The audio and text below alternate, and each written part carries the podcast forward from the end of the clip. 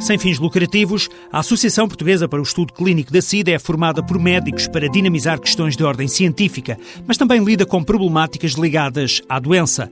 O presidente Joaquim Oliveira afirma ser urgente trazer o VIH para a ordem do dia. É verdade que os avanços da medicina o transformaram numa doença crónica, mas também é certo que os comportamentos de risco aumentaram. As pessoas, ao sentirem que eventualmente isto é uma doença que se pode eh, controlar com os comprimidos, poderão de facto ter relaxado as suas medidas de prevenção. E, portanto, era urgente urgente e era mandatório que, juntamente com esta mensagem, fosse um reforço das medidas preventivas para evitar este eventual uh, efeito secundário e que eventualmente poderá explicar em parte uh, alguma uh, recrudescimento da epidemia, nomeadamente entre os homens que têm sexo com homens. É preciso acabar com a crença de que o VIH só acontece aos outros.